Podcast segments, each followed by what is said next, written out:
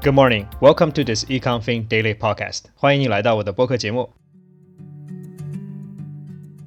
各位听友，周末好！首先再次感谢你订阅我的节目。It's the weekend again. Hope you get some much needed rest. I know for some of us, going out might be a privilege right now, but if you can, get out and enjoy the nature. 今天又是我们的周末特辑了。 我们来回顾一下本周最重要的与世界经济相关的新闻，那就是在欧美市场高企的通货膨胀和全球各大中央银行加息的步骤。同时，全球资本市场也随着加息出现了大幅的波动。The red hot inflation is definitely churning up the global markets across different markets. The Fed, as scheduled, announced a half percentage rate hike on Wednesday. The US market responded with a very positive market uptick on the same day, but the reversed the course in the next following two trading days.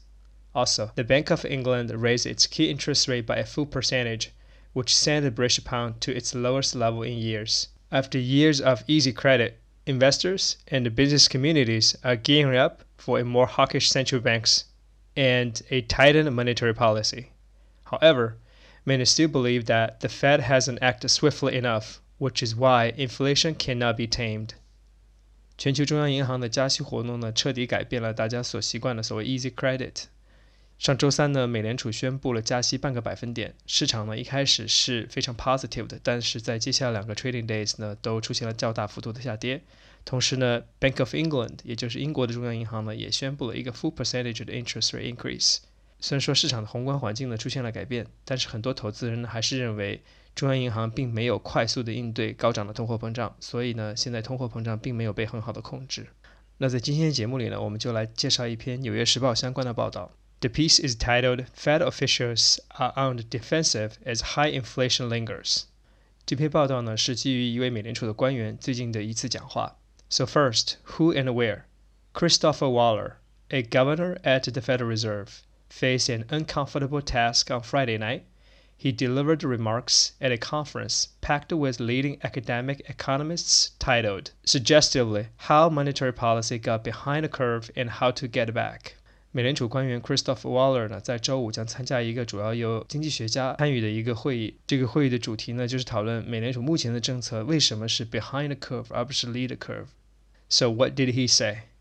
The Fed is raising interest rates and on Wednesday lifted them by the largest increment since 2000.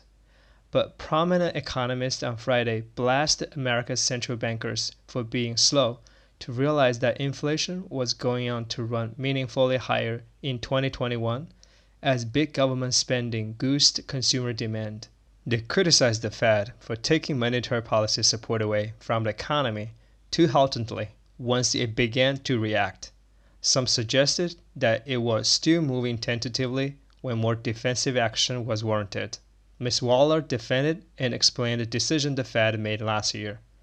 Many inflation forecasts failed to predict the 2021 price burst, he noted, pointing out that the Fed pivoted towards removing policy support starting as early as September when it became clear that inflation was a problem.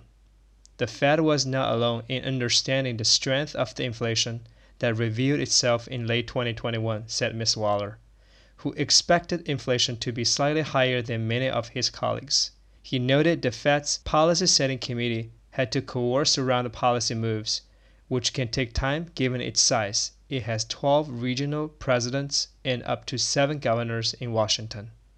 This process may lead to more gradual change in policy as members have to compromise in order to reach a consensus, Ms. Waller said.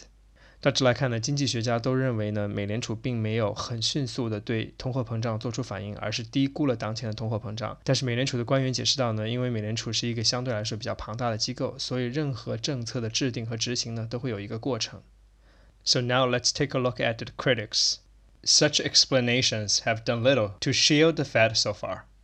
Lawrence Summers, a former Harvard president and Treasury Secretary, suggested earlier Friday that an economic overheating was predictable last year as the government spent heavily and that it was reasonable to expect that the bathtub would overflow. Kevin Warsh, a former Fed governor, called inflation a clear and a present danger to the American people and declared the Fed reaction slow. And even as Fed comes under fire for responding too ploddily as inflation pressure began to build, a new debate is evolving over how quickly and how much rates need to be increased to catch up and the razor-fast price increase back under control. 所以看来呢，经济学家对目前美联储对通货膨胀的应对呢不是很满意。